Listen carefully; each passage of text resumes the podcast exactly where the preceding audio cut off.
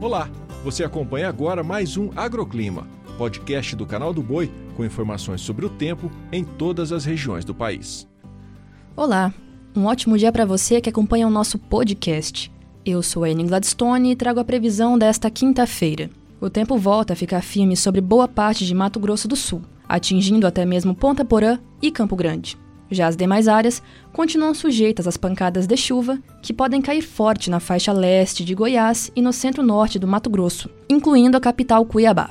No norte, temporais e chuvaradas sobre o sul do Pará e no Tocantins. A zona de convergência intertropical segue deixando o tempo instável no leste do Amapá. No Amazonas, Roraima e no sul de Rondônia, pancadas fortes com períodos de melhoria. No Nordeste, chove a qualquer momento no leste da Paraíba e de Pernambuco também no norte do Maranhão até o Ceará. Nas demais localidades, chuva à tarde e tempo bem abafado.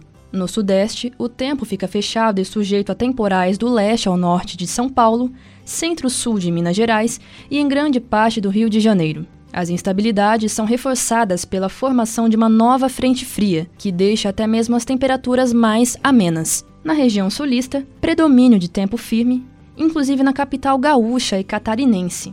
Já do litoral norte paranaense, a chuva pode cair em vários períodos do dia, calor à tarde em Porto Alegre e frio na capital paranaense.